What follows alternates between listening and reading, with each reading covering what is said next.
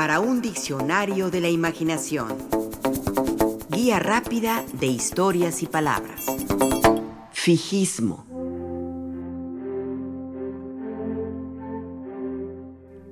La creación es obra de Dios, estipuló Carl von Linneo, el gran naturalista de origen sueco, nacido en 1707 y muerto en 1778. A él se le reconoce como el gran padre de la taxonomía, por aportar la división de los seres vivos en géneros, familias, tipos, clases y especies. Es el autor también del sistema binomial para nombrar a los seres vivos, plantas y animales. A su genio se debe que digamos Homo sapiens, Iris planofilia, Tyrannosaurus rex, pues creó una nomenclatura que incluye dos palabras, ambas en latín. La primera, cuya primera letra es mayúscula, para designar al género y la otra, toda en minúsculas, a la especie. Él mismo dijo, si ignoras el nombre de las cosas, desaparece también lo que sabes de ellas. El filósofo Jean-Jacques Rousseau dijo de Linneo que era el hombre más grande sobre la tierra y Johann Wolfgang von Goethe le consideró su mayor influencia solo detrás de Shakespeare y de Spinoza.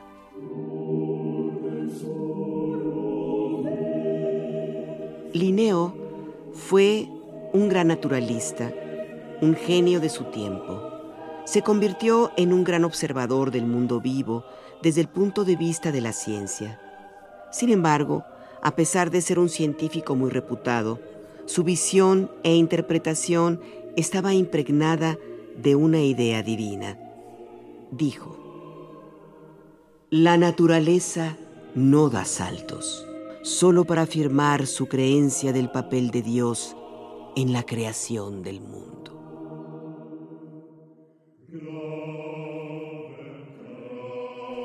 Según Linneo, no es la evolución natural de las especies, sino el designio divino lo que ha hecho todo lo que nos rodea. Afirmó, he rastreado las huellas de Dios en las criaturas, y en todas, aun en las más ínfimas y cercanas, qué insondables perfecciones no he encontrado. En otra parte, convencido, el observador de la naturaleza ve con admiración que todo el mundo está lleno de la gloria de Dios.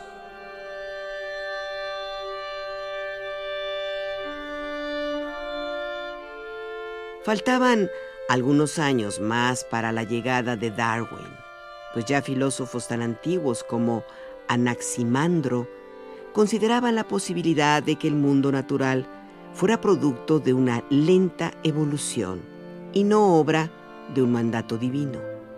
Sin embargo, impulsados por el poder de la Iglesia en la Europa de su tiempo y para avalar la teoría de la creación divina del universo, Linneo y otros estudiosos como Cuvier y Buffon se adhirieron a una doctrina que explicaba el origen del universo gracias a la inspiración divina.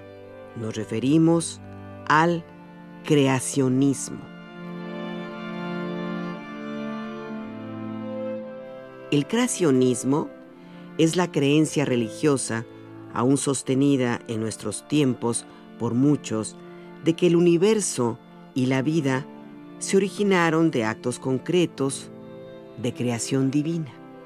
Es un concepto más teológico que científico, cuya doctrina sostiene que Dios creó el universo de la nada, además de haber intervenido de forma directa en la creación del alma del ser humano para diferenciarnos del resto de los seres vivos.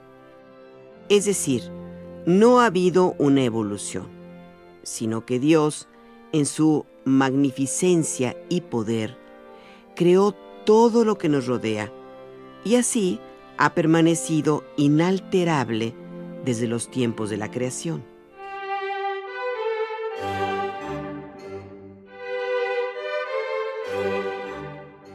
Linneo fue un partidario del de creacionismo, o más bien del fijismo, que es el término científico de lo que el creacionismo es a la teología.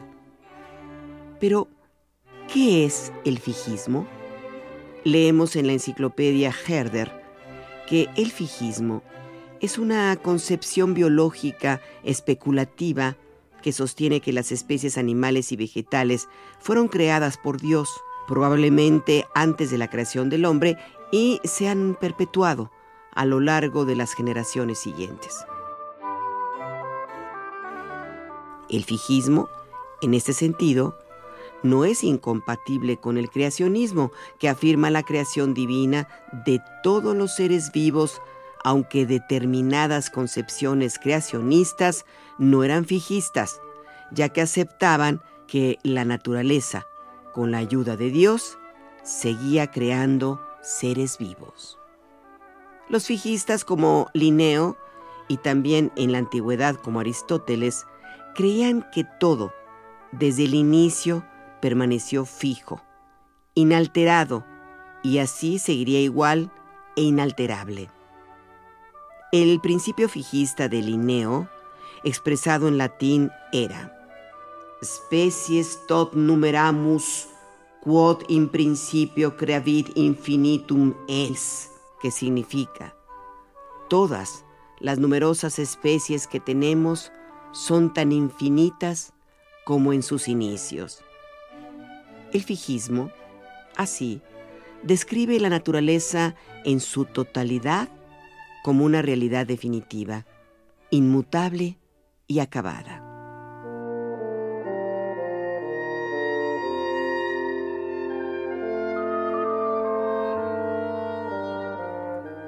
Otro gran defensor del fijismo fue un destacado naturalista, el francés Georges Cuvier. Cuvier nació en 1769 y murió en 1832. Fue un ferviente impulsor de la anatomía comparada y de la paleontología. Estableció el principio de correlación o conexión donde explica que los órganos que forman a un ser vivo no funcionan de manera aislada, sino como integrantes de una unidad, y fue quien le dio el nombre de pterodáctilo a esta ave prehistórica cuando muchos en su tiempo creían que se trataba de un pez.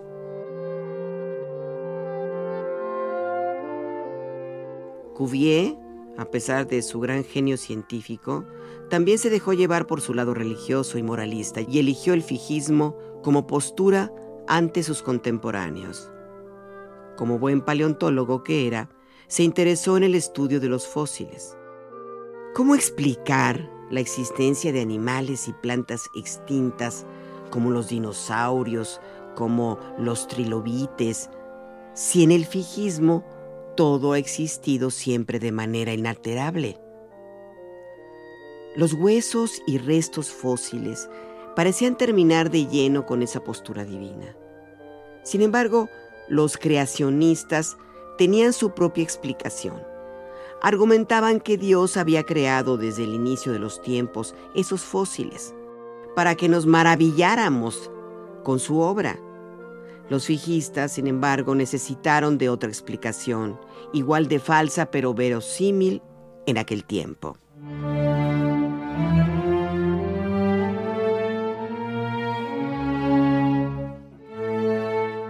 Georges Cuvier, ante ese misterio y fascinación que representaba su interés por la paleontología y los restos fósiles, acomodó el fijismo a su propia explicación del asunto. Así dio pie a su teoría catastrofista.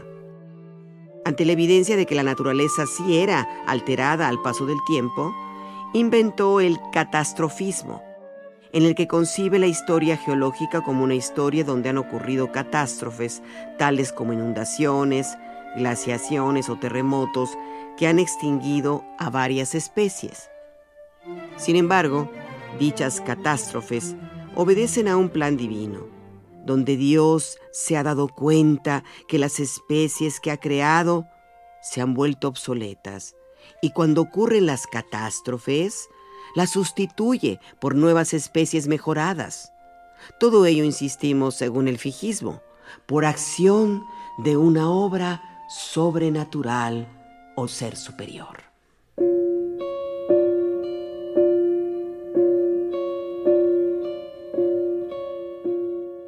En nuestros días, el fijismo ha sido sustituido mayormente por el concepto más científico de la evolución natural de las especies propuesto por Darwin. Pero aún hay muchos detractores y el creacionismo no ha desaparecido del todo. En la actualidad existen muchas comunidades religiosas que creen con firmeza que Dios creó la naturaleza y que no ha cambiado en absoluto desde los tiempos de el Génesis. Participamos en este programa Juan Ramírez, Rafael Méndez, María Eugenia Pulido, Mauricio Carrera y Pilar Muñoz.